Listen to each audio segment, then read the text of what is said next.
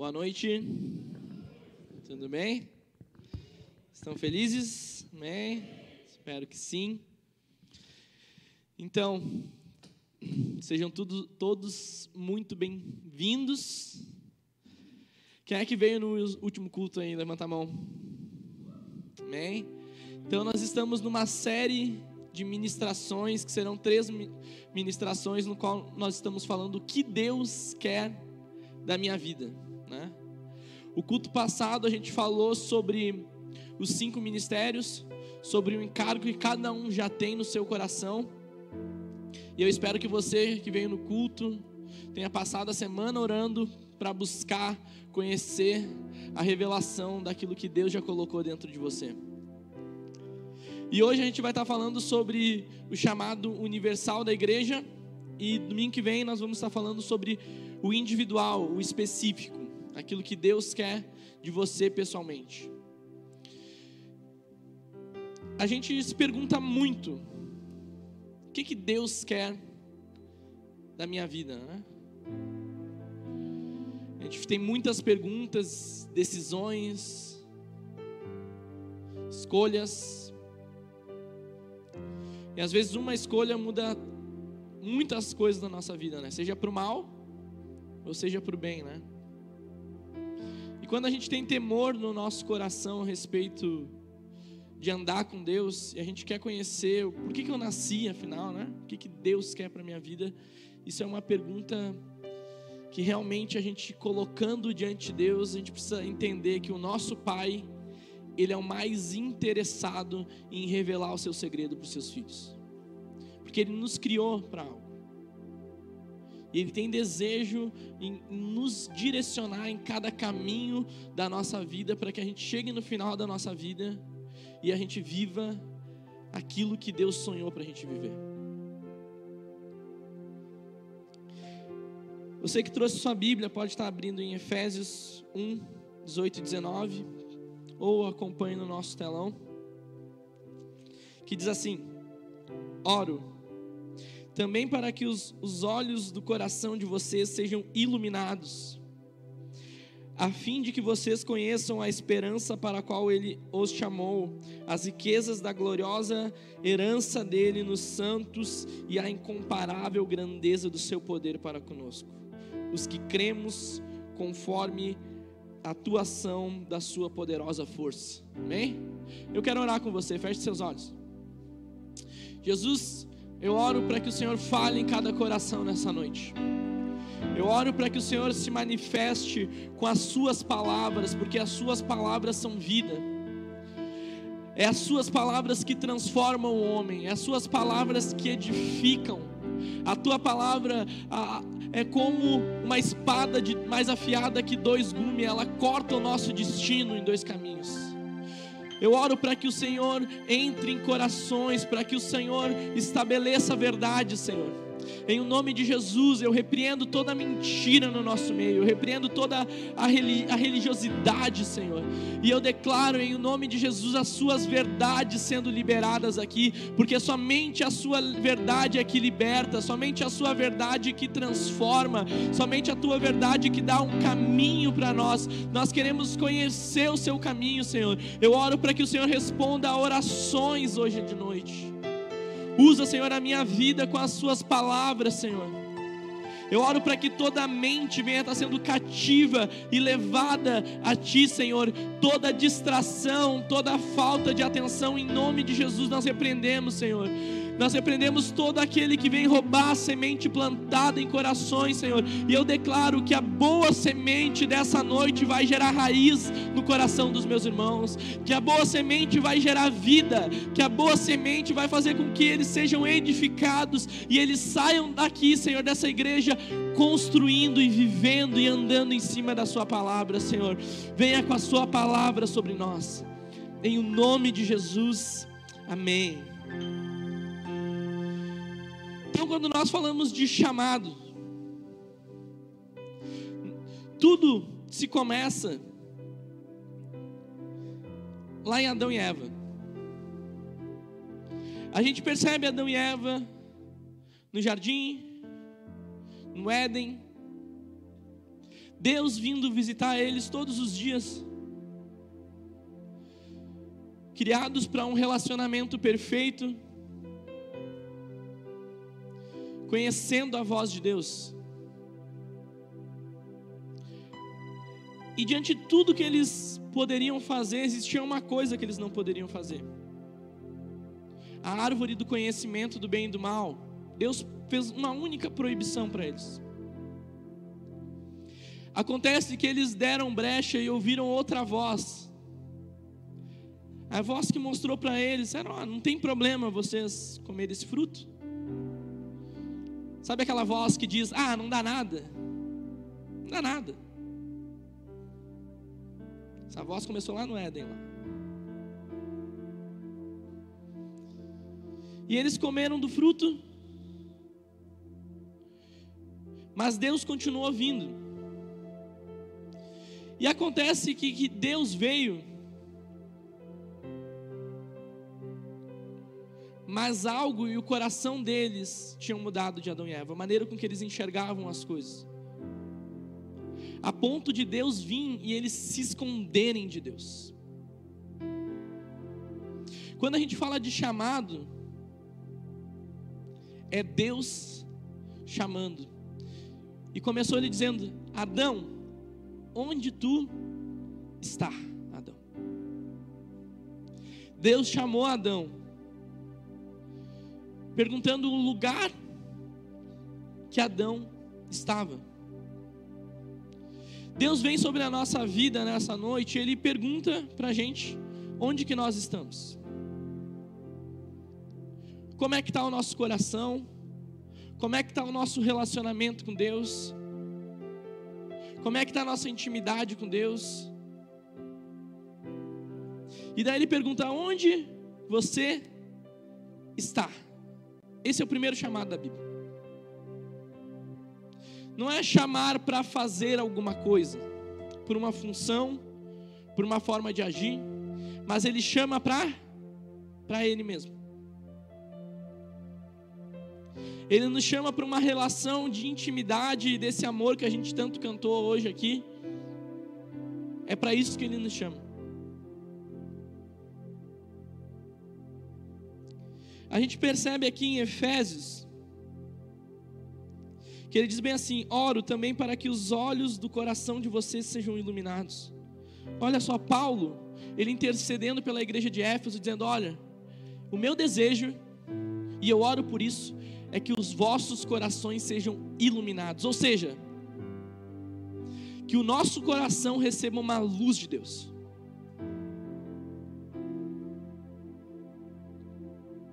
Daí ele continua aqui, ó, a fim de que vocês conheçam a esperança pelo qual vocês foram chamados. Ou seja, através dessa luz, através dessa presença que entra dentro do nosso coração,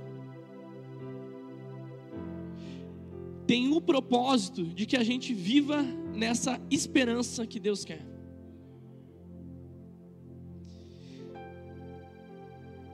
As riquezas da gloriosa herança dele, dos santos e a incomparável grandeza do seu poder para conosco, que cremos conforme a atuação da sua força. Então nós passamos a crer nisso, a acreditar. E quando essa luz vem dentro de nós, nos colocando para um propósito de viver nessa esperança em Jesus. Nós somos completamente transformados por esse poder do Espírito Santo. A gente precisa entender que, de maneira prática, quando nós ouvimos essa voz do nosso Pai que nos encontra, do nosso Pai que nos chama,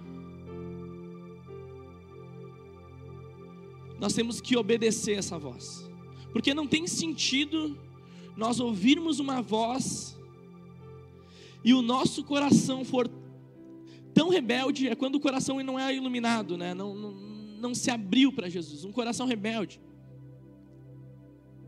Quando o nosso coração não é entregue para isso, mesmo Ele nos chamando, e nos dando direções do desejo dele sobre as nossas vidas, nós escolhemos viver outras coisas. O propósito da voz, o propósito do chamado dele para as nossas vidas só existe um: obedecer o que ele está dizendo. Obedecer o que a voz de Deus está nos direcionando. E quando nós obedecemos essa voz, nós começamos a viver em boas obras, ou seja, essa voz nós somos tão tomados por essa palavra, por essa presença, que através da nossa vida começa a fluir boas obras, nós começamos a manifestar as boas obras de Deus. João 4, 34 diz assim: Jesus disse, está tá ali? A minha comida é fazer a vontade daquele que me enviou e concluir a sua obra. Olha só, um coração totalmente transformado, um coração que entendeu essa convocação de ser chamado para estar nele. Começa a ser tão entregue a sua vida para Deus, que a gente pode dizer que o que nós temos fome, o que nós temos sede, que a nossa comida o nosso sustento, é isso que está falando, é fazer a vontade de Deus. A vontade de Deus só está ligada à palavra de Deus, à voz de Deus. Não se tem como a gente fazer a vontade de Deus se a gente não andar em cima da palavra de Deus para as nossas vidas.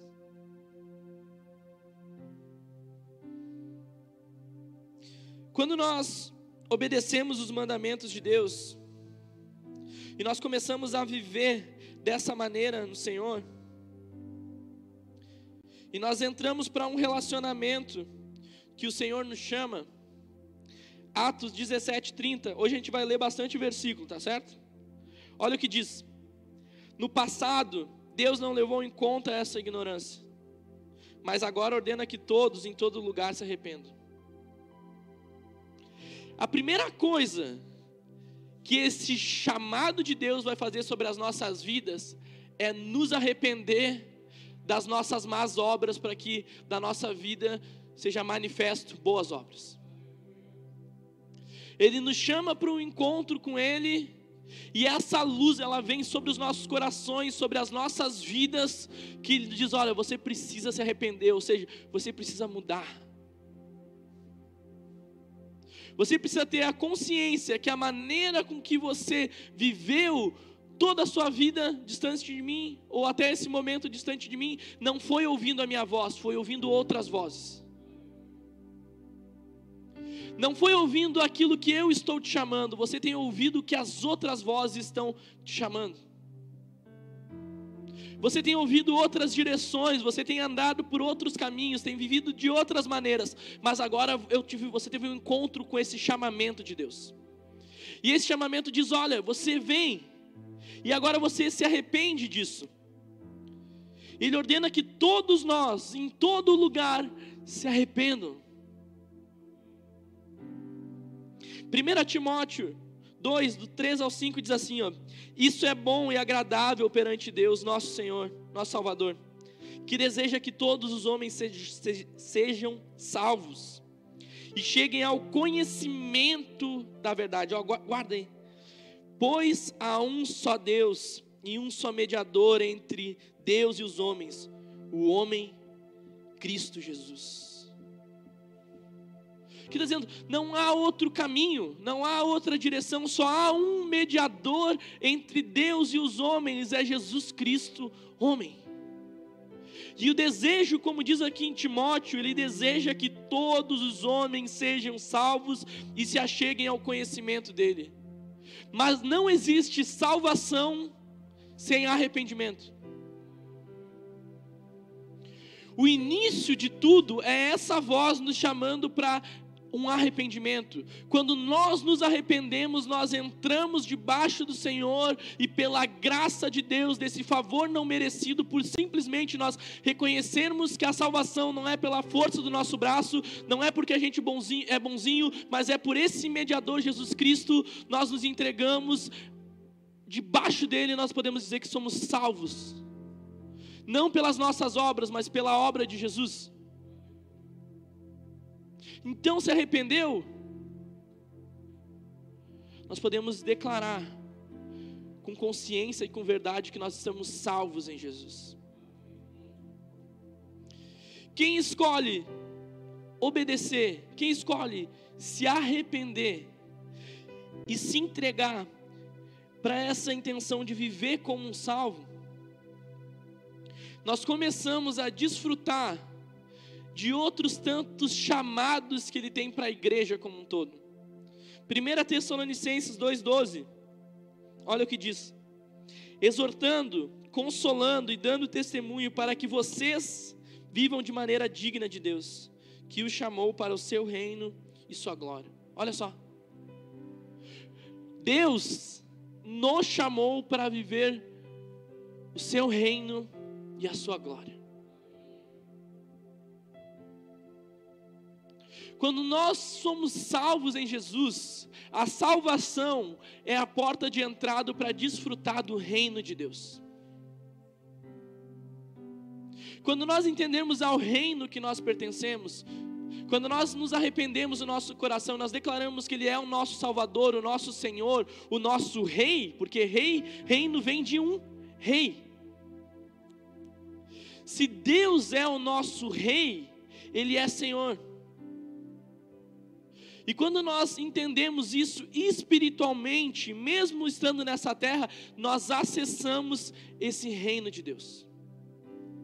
Mesmo aqui, nós podemos desfrutar do reino de Deus, porque é uma mudança de mentalidade, é uma mudança da maneira que nós enxergamos as coisas, é a maneira como nós começamos a viver e nós começamos a desfrutar de tudo aquilo que o reino tem a nos oferecer, porque o nosso rei é bom. O nosso rei nos guarda, o nosso rei nos supre, o nosso rei é poderoso. Deus é rei e senhor, e nós estamos diante do reinado dele. Que foi lido aqui em Mateus 6:33. Busque em primeiro lugar o reino de Deus. E todas essas coisas vos serão supridas, né? Todos nós seremos suprindo todas essas necessidades ou todas essas coisas. Por quê? Porque quando nós buscamos o reino, o nosso próprio reino, reino espiritual, não tem falta de nada dessas coisas. Mas todas as vezes que nós andamos cegos e nos perdemos e ouvimos outras vozes, nós saímos debaixo desse reino. Por isso que a ansiedade, os medos, todas essas outras coisas tomam o nosso coração. No reino de Deus, Nessa visão não existe medo, não tem ansiedade, não tem doença, não tem nada dessas outras coisas. Então nós podemos desfrutar do reino dele e da glória dele, amém? A glória é desfrutar do sobrenatural, é desfrutar da presença, é desfrutar de experiências com Deus. Ele nos chamou para a gente viver e desfrutar disso. Vocês estão entendendo? Amém? Estão comigo? Olha só, Gálatas 5,13. Diz assim: Irmãos, vocês foram chamados para a liberdade. Olha só. Mas não usem a liberdade para dar ocasião à vontade da carne. Pelo contrário, sirvam uns aos outros mediante o amor. O que que Deus me chamou? Deus nos chamou como igreja todos a viver em liberdade. Mas o que, que é a liberdade de Deus? A liberdade, a verdadeira liberdade é a gente conseguir dizer não para aquilo que a gente não quer.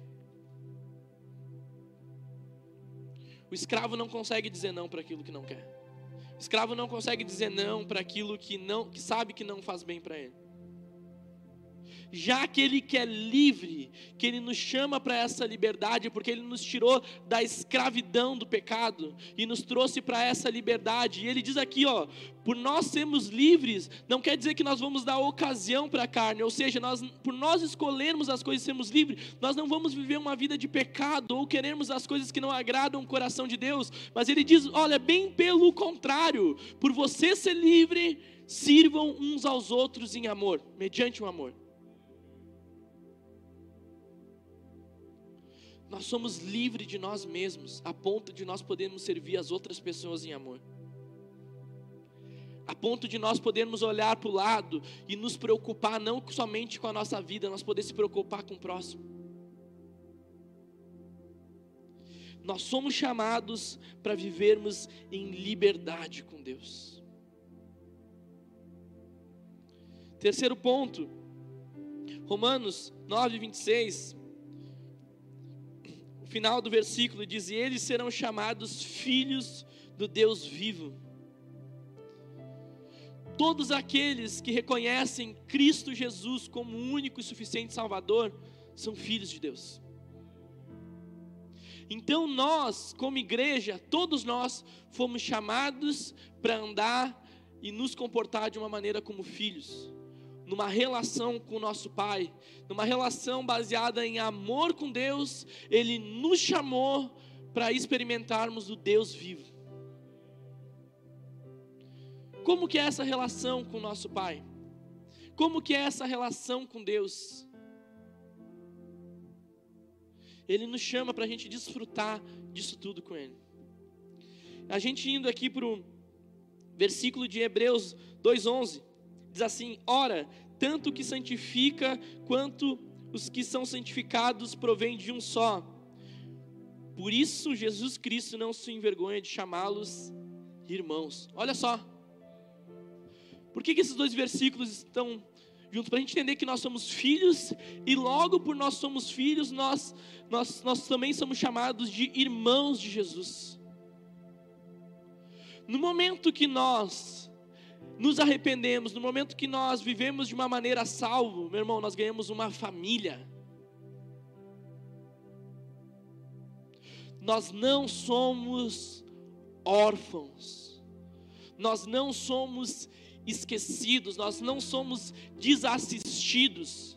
Existe alguém que se preocupa e se preocupa muito com a gente. Existe alguém que nos ama e nos ama muito. Existe alguém que nos guarda e nos guarda muito. Quantos livramentos nós temos na nossa vida que nós nem percebemos, mas Deus está nos livrando. Ele nos ama tanto que ele nos trouxe aqui hoje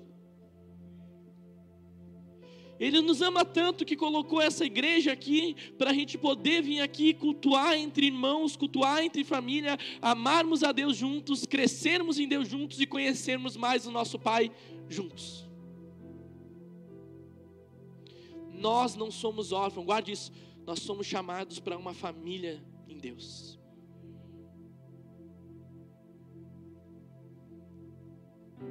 Primeira Pedro 2:9 vocês, porém, são geração eleita, sacerdócio real, nação santa, povo exclusivo de Deus, para anunciar as grandezas daquele que os chamou das trevas para a sua maravilhosa luz. Olha as palavras, pode deixar esse versículo aí. Olha as palavras que ele está declarando sobre a nossa vida. Sobre mim e sobre você. Nós estamos dentro desse versículo. Pode deixar aí, nós estamos incluídos dentro desse versículo. Geração eleita. Olha só. Sacerdócio real, nação santa, povo exclusivo de Deus. Olha o peso que tem isso. E o que está falando esse versículo? Está dizendo que Deus não nos divide com ninguém.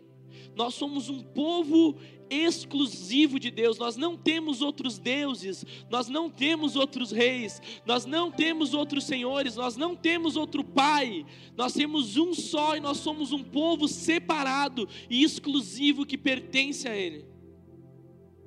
E por esse amor, Ele e, e, e por esse amor, Ele nos chamou. Da onde que Ele nos chamou? Das trevas, da escuridão da maneira que nós estávamos vivendo perdidos, longe, afastado, distante de Deus. A Bíblia diz que todos pecaram e todos foram destituídos da glória de Deus. Não tem ninguém que se salve por si mesmo. Então Ele nos tirou das trevas e nos trouxe para onde? Para a gente viver dessa maneira. Nos chamou das trevas para a Sua maravilhosa luz. Nós estávamos perdidos, andando no escuro, cegos. Agora Ele nos tirou disso e nos trouxe para a gente viver nessa maravilhosa luz de Deus. E na luz nós temos caminho, e na luz nós temos direção, e na luz Deus começa realmente a nos apontar, e nós começamos a, a ver coisas que antes a gente não via. É a mesma coisa, quem anda, quem anda no escuro, o que consegue enxergar na sua frente? Nada. Mas quem anda na luz começa a ver as coisas, começa a enxergar diferente. Então ele nos tirou das trevas e nos chamou para a gente experimentar e viver nessa maravilhosa luz. Versículo de Apocalipse 19, 9. E o anjo me disse: Escreva, felizes os convidados para o banquete do casamento do cordeiro. E acrescentou: Essas são as palavras verdadeiras de Deus. Quem é quem são esses convidados? Quem é esses que foram chamados para o banquete? Eu e você, filhos de Deus, que vivemos uma relação de amor com Deus. Esse Apocalipse está falando do, do, da esperança que viva, da esperança que nós temos, mesmo que nós morrermos nessa terra, existe uma esperança de uma verdadeira vida com Jesus. E essa esperança, Ele nos convidou nessa eternidade, nesse lugar onde que o próprio Jesus vai nos servir um banquete. Nós vamos experimentar de uma mesa com Ele, Ele vai nos servir. Meu irmão, vai ter um lugar para mim e para você. Nós fomos convidados para a maior festa que vai existir. Nós fomos convidados para o maior encontro. Você já foi em festa boa? Garanto que já. Mas nada vai compara com esse encontro com Jesus. Nada compara. Então ele nos chamou, ele nos convidou. Nessa maneira de nós vermos salvos, para a gente desfrutar desse banquete com ele.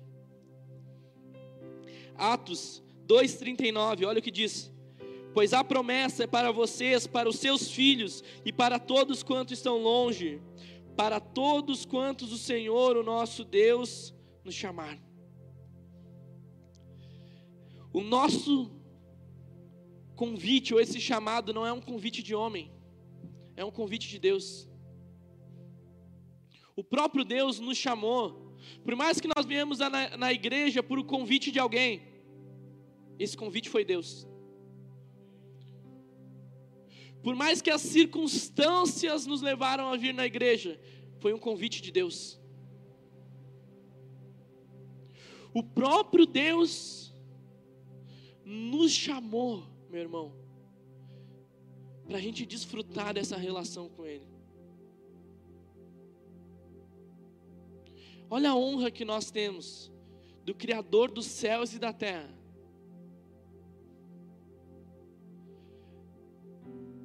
recebermos um convite pessoal dele, olha, dizendo: Vem, que eu quero falar contigo. Vem, que eu quero me fazer conhecido para você. Onde que muitos estão nas trevas, escravos, perdidos, sem direção, sem rumo, nós recebemos essa luz. Todos nós fomos chamados por Deus quando nós entendemos que esse encontro com Jesus coloca em xeque a nossa vida, como assim? Ele se apresenta para nós e nos chama e pergunta: Você quer me seguir? Você quer andar a sua vida comigo agora? Você quer desfrutar de tudo aquilo que eu tenho para desfrutar? Você quer conhecer o propósito da sua vida? É na relação com Deus. É desfrutando dessa intimidade com Ele. Então nós entendemos aqui, através de todos esses versículos, eu poderia ficar dias aqui de, de tantos chamados que a gente fala que Deus tem para todos. Isso, isso aqui que eu disse aqui, todos esses versículos são para todos nós. É o chamado universal da igreja. São, a, são, são onde que, que Deus, se nós perguntamos, ah Deus, o que, que eu tenho para fazer? Eu não sei o que Deus quer da, pra, da minha vida. Eu não sei para que Deus me chamou. Você recebeu um montão de versículo agora, entendendo o que Deus quer da sua vida.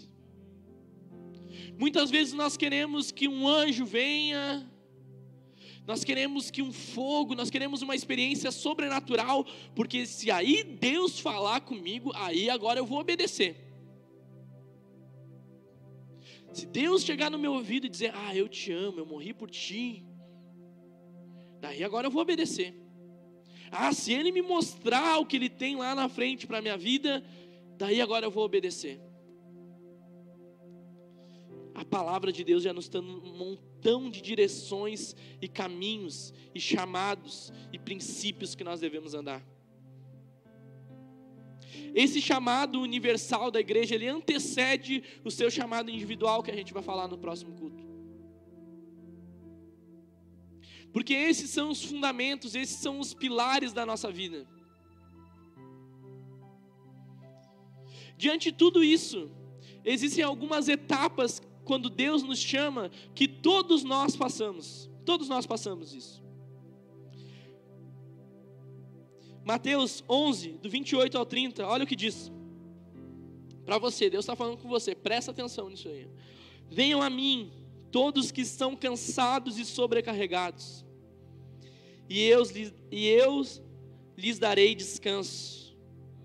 Tomem sobre vocês o meu jugo e aprendam de mim, pois eu sou manso e humilde de coração, e vocês encontrarão descanso para suas almas, pois o meu jugo é suave e o meu fardo é leve. Primeiro entendimento, quando ele nos chama dessa etapa de propósito e de caminho que Deus tem para a nossa vida, é vinde venham. Quando ele diz que venham todos aqueles que estão cansados ou sobrecarregados, está dizendo: ó, venha você que está cheio de problema, venha você que está sem rumo, venha você que está perdido, venha você que está vivendo como escravo, venha você que está se sentindo triste, venha você que está se sentindo, enfim. Ele está dizendo para a gente vir da maneira com que a gente está. Existe uma voz da mentira, uma voz de Satanás, que diz que nós precisamos estar perfeitos para agora a gente vir e se encontrar com Jesus, meu irmão. Parece que Jesus coloca um livrinho de regras, ó, enquanto você não vencer isso, enquanto você não, não, não estiver com o coração assim, enquanto você isso e aquilo outro, você não pode andar comigo.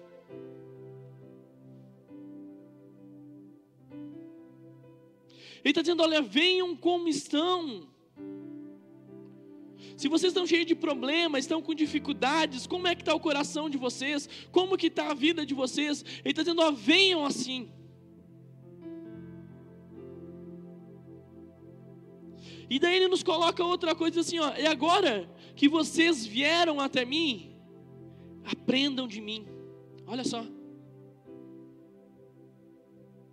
Aprendam de mim, vocês vão encontrar descanso para a alma de vocês.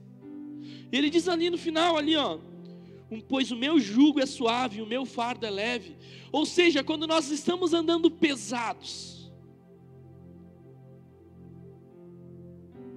quando nós estamos cansados, quando nós estamos oprimidos, quando coisas têm nos consumido a nossa alma, isso só quer dizer uma coisa: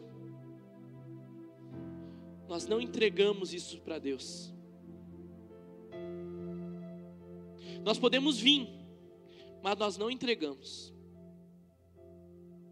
Quando nós entregamos a Ele, Ele, nós começamos a aprender e através dessa relação a desfrutar disso tudo.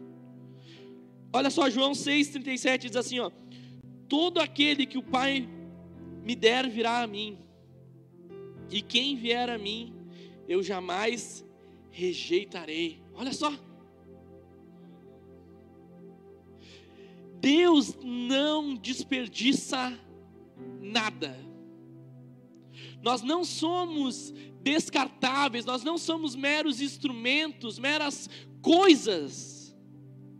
Que Deus pega, ah, tu presta e tu não presta, agora tu sai. Ah, esse aqui é bom, tu fica. Tu não, tu sai.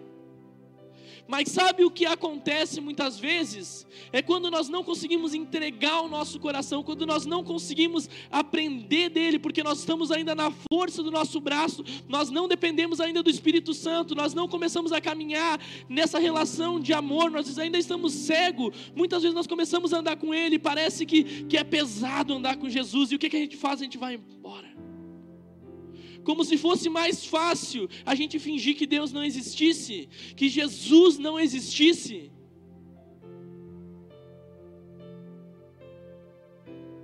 Mas Jesus, Ele não está colocando empecilho algum. Quem coloca empecilho é nós, meu irmão. Quem dá desculpa é a gente. Nós que damos desculpa, Ele está nos chamando, vem. E o que a gente diz? Agora não dá. Vem, ah, mas deixa eu ajeitar um pouquinho aqui que daí eu vou. Ah, vem, ah, mas se eu for na igreja eu vou ter que parar de fazer um montão de coisa. Meu irmão, só vem. Só vem que o constrangimento do Espírito Santo é o que vai nos levar a um arrependimento.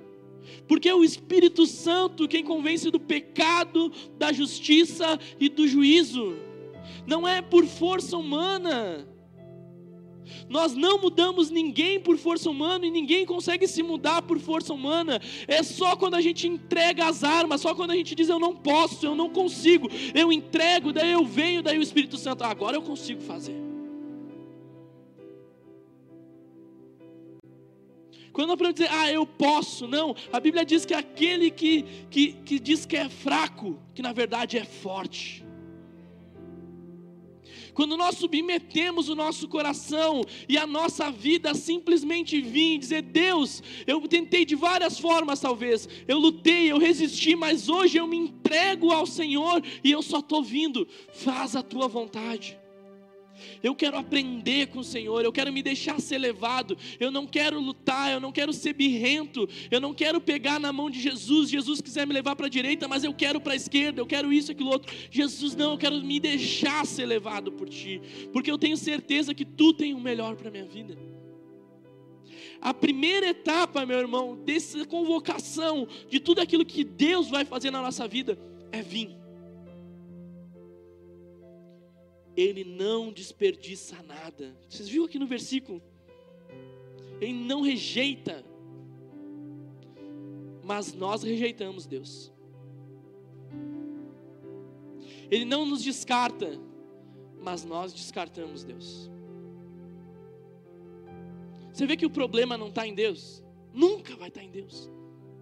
É sempre no nosso coração. Nunca está em Deus. Mas quando ele nos chama, Lucas 24, 49, olha só. Eu lhes envio a promessa de meu Pai. Mas fiquem na cidade até serem revestidos do poder do alto. O segundo passo quando a gente vem, sabe qual é? É permanecer. Quando nós permanecemos em Jesus, quando nós permanecemos andando, quando nós permanecemos com o nosso coração se arrependendo todos os dias, buscando, sendo aperfeiçoado, nós começamos a ser revestidos do Espírito Santo. Nós começamos a ser cheios de Deus, nós começamos a ser transformados por Deus. Então não é só vir e ir embora, é vir e permanecer em Jesus. A Bíblia diz que sem Ele nada nós podemos fazer. Nós dependemos de Deus. É dele que vem a vida, é dele que vem a nossa força. É através de permanecer dele que nós podemos desfrutar da verdadeira vida e da verdadeira relação com Ele. Quando nós permanecemos em Jesus, nós começamos a ser preparados por Ele. Ele começa a trabalhar no nosso coração, Ele começa a mudar a nossa vida. O nosso coração começa a se entregar, nós começamos a amar orar, amar ler Bíblia, buscar Jesus, que nós queremos conhecer Jesus.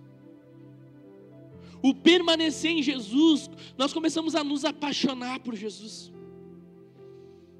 Começamos a dizer: ah, se eu soubesse isso, eu tinha me entregado antes. Se eu soubesse disso, eu tinha dado a minha vida antes para Jesus.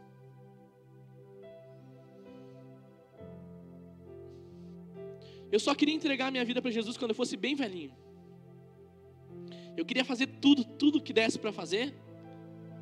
Daí quando eu fosse velhinho, eu ia dizer, Jesus, agora nós acertamos, eu me arrependo, deixa eu entrar que eu estou salvo.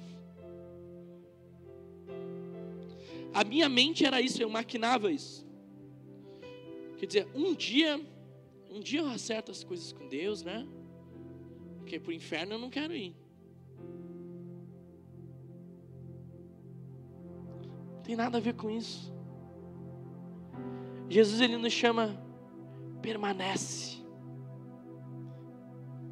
persevera, acredita, continua. É isso que ele está dizendo lá. Continua, não temas.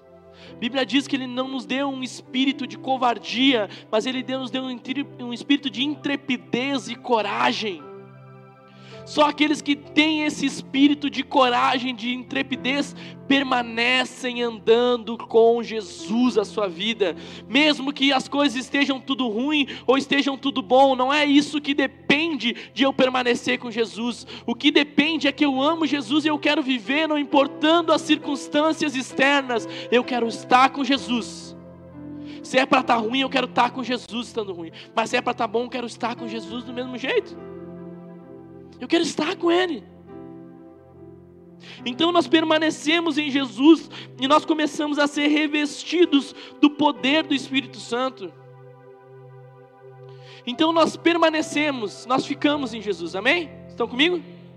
Então nós viemos, mas agora Ele nos chama, está dizendo assim: ó, fique, não me larga, né?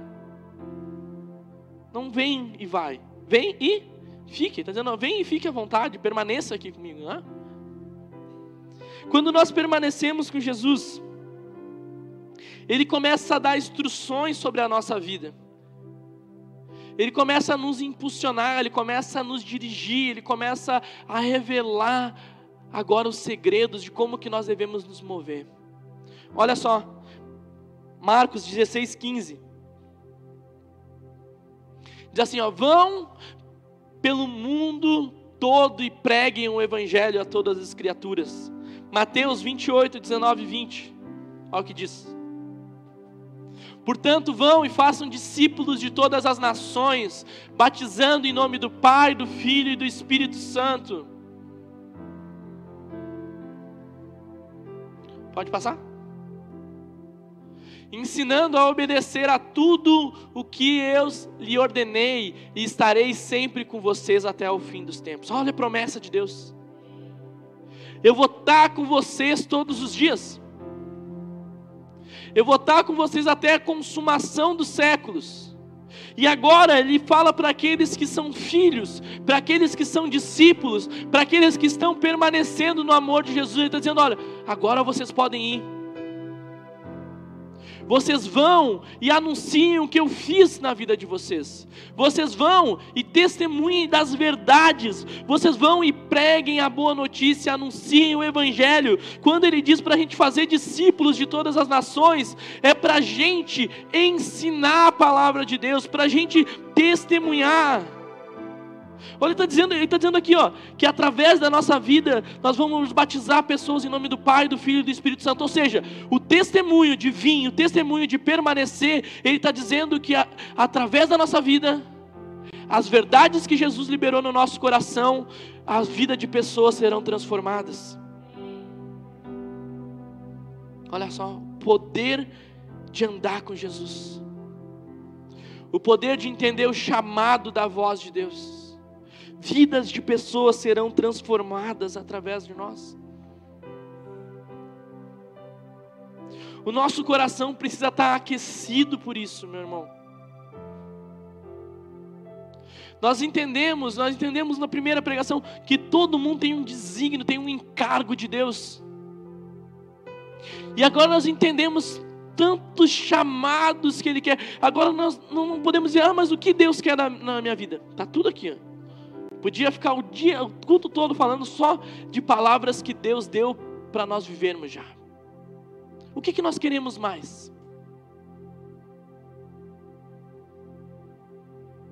O que, que mais nós queremos? Nesse processo, Deus vai revelar as coisas, vai, Ele vai nos direcionar, Ele vai nos encaminhar. Mas Ele está trabalhando dentro do nosso coração hoje. Ele está nos dando chaves, Ele está nos dando palavras específicas para todos nós. Você viu quantos chamados nós temos? Quanta convocação de Deus para as nossas vidas. Isso é para mim, mas é para você também. E você pode dispensar isso tudo compartilhando com outras pessoas.